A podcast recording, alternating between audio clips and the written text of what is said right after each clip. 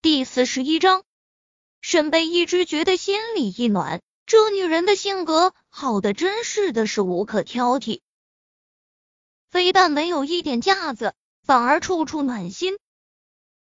谢谢高总。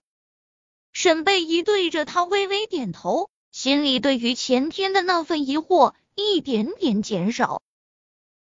走吧，少晨在那边等我们呢。高文回头，装作漫不经心的和沈贝依说道，却在见他身子明显一抖后，心里一凉。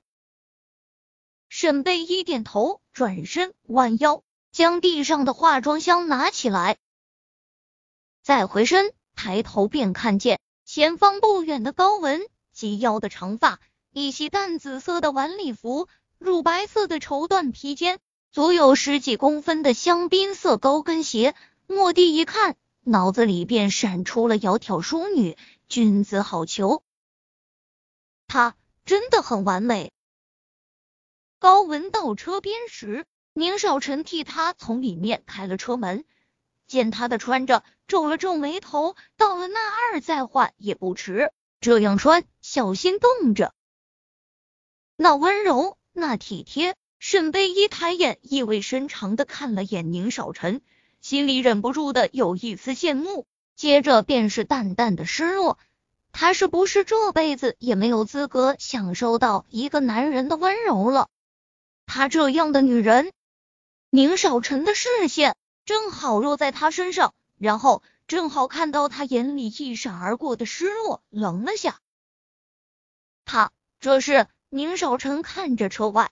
还站着的沈贝依出声问道：“高文低呼一声，哎呀，你瞧我，差点把小沈给忘了。”说着摇下车窗，温柔和蔼的看着沈贝依道：“沈姐，真是对不起了，都忘了和你说声，你上车坐前座。”声音甜美，语气亲切。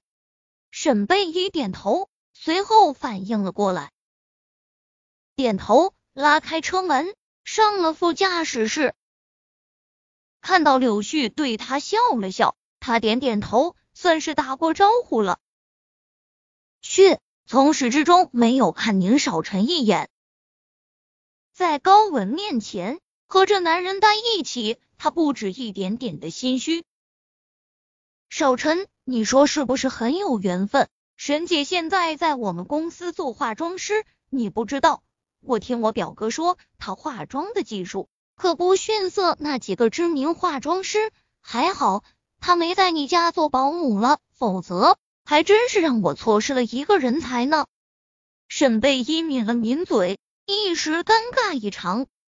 宁少臣闻言抬头，意味深长的看了眼那抹背影，眼神冷了几分，微不可闻的嗯了声。路上有些堵车。开了一个多小时，也没开多少路程。意外的是，后座两个人除了刚开始的几句交流后，便再也没有说话。不是恋爱中的男女比较溺爱吗？这两人倒是冷的吓人。果然，和宁少臣这样的人谈恋爱很无趣。一直到后期，面对缠人的宁少臣时。他不止一次的回想到今天，也不止一次的偷着高兴。其实爱情面前，宁少臣也不例外，只是此时此刻并无爱情。当然，这是后话。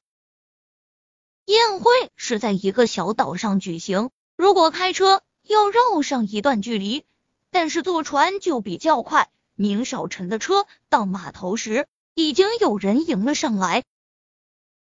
这是沈贝依第一次坐船，他也第一次知道自己居然晕船，而且还是很严重的那种，哪怕这是高级游艇。